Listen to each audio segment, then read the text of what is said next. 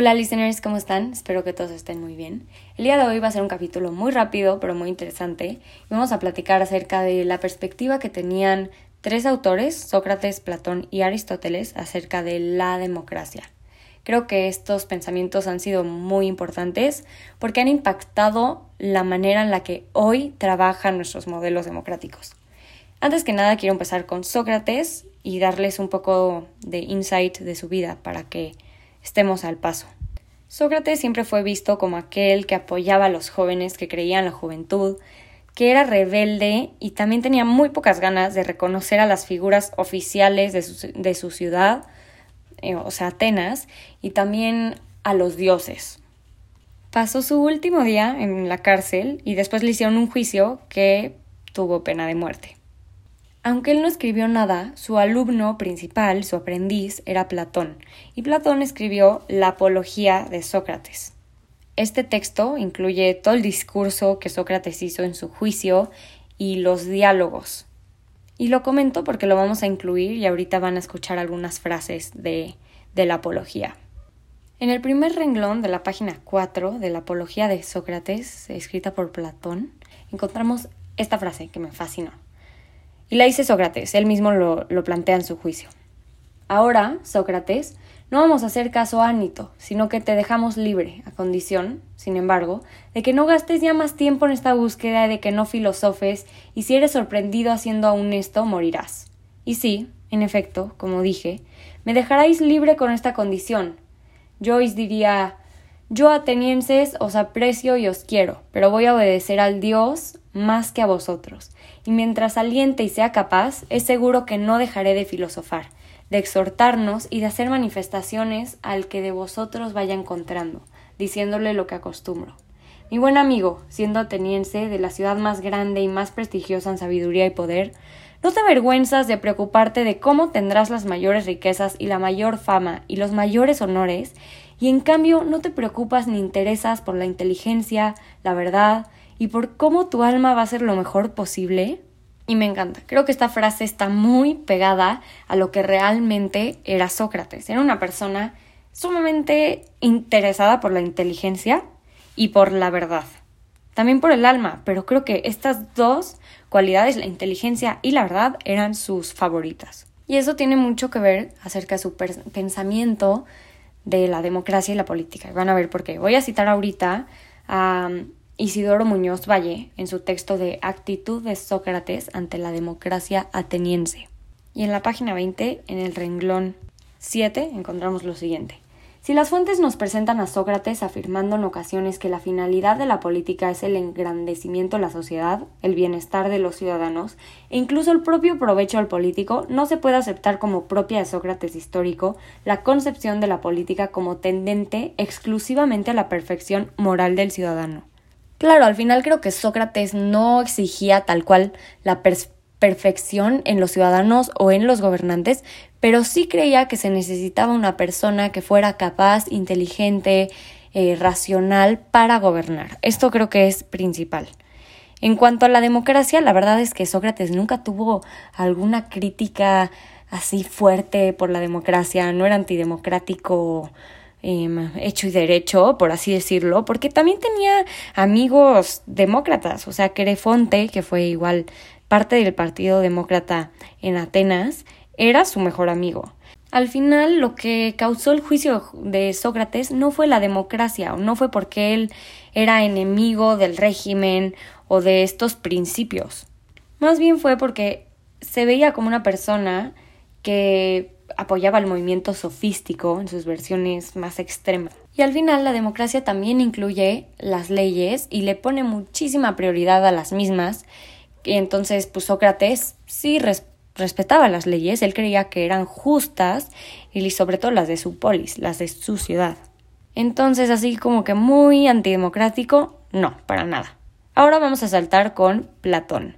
Platón también nació en Atenas y venía de una familia noble. A los 20 años encontró a Sócrates, quien fue su maestro hasta su muerte.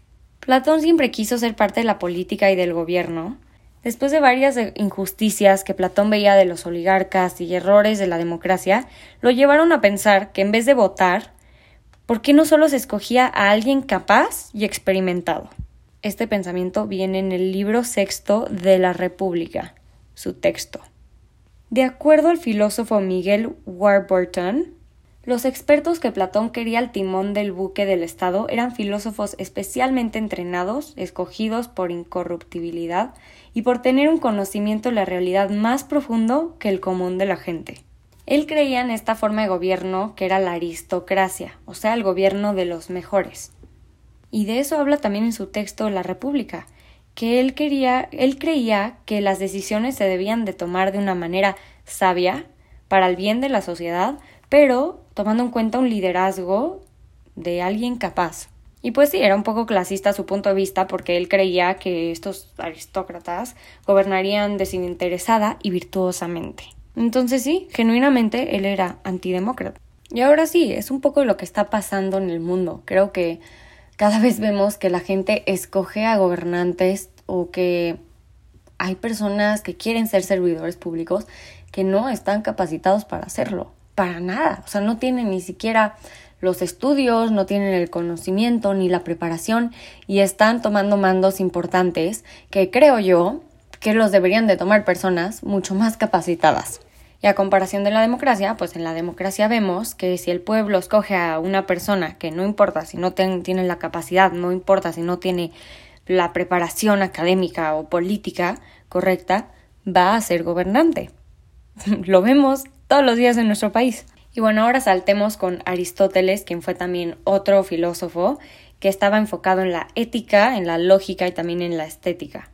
Él no nació en Atenas, a comparación de los otros dos. Y Aristóteles era completamente antidemocrático, lo decía abiertamente. De acuerdo con Alfredo Cruz Parados en su texto de Política de Aristóteles y Democracia, él creía también que existían tres formas políticas principales, que era la monarquía, la aristocracia y la república, y había tres corrupciones, o sea, totalmente lo contrario, que era la tiranía, la oligarquía y la democracia. Y en la página 58 de su texto Política, o sea, escrito por Aristóteles, en el renglón 17 nos encontramos con una frase muy clara que lo describe. Mandar y obedecer no solo son cosas necesarias, sino también convenientes, y ya desde el nacimiento algunos están destinados a obedecer y otros a mandar.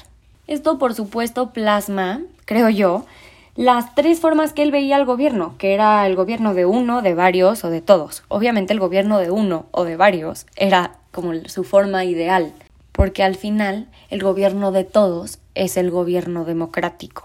Yo en lo personal creo que la democracia es, una, es un buen sistema de gobierno, sin embargo todavía hay muchas áreas de oportunidad y de eso podemos hablar más adelante en otro capítulo con más tiempo.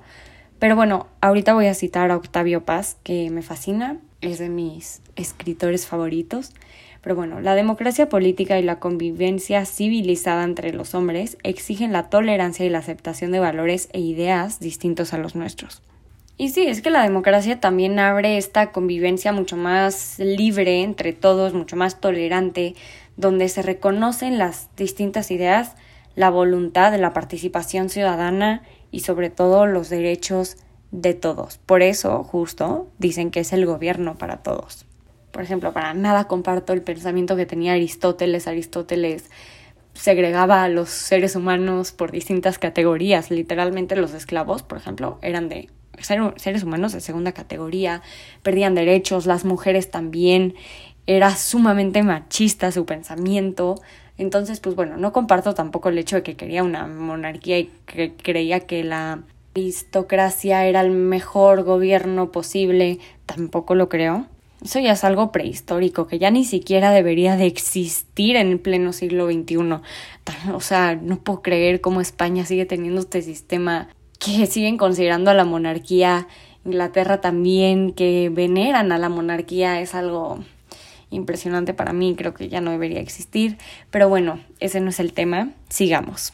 Para concluir, podemos decir que los tres filósofos eran antidemócratas. Por más que Sócrates no era radicalmente antidemócrata, pues sí, no lo apoyaba. Cada uno tenía su forma de pensar de acuerdo al contexto en el que estaban viviendo. En esa época les funcionaba de esta forma en cuanto a la toma de decisiones y en cuanto a los gobernantes. Entonces, pues bueno, es algo muy interesante y me gustaría seguir con el tema en un próximo capítulo. Gracias por escuchar esta vez el tema acerca de la democracia. Recuerden que todas las citas y referencias las pueden encontrar en la descripción.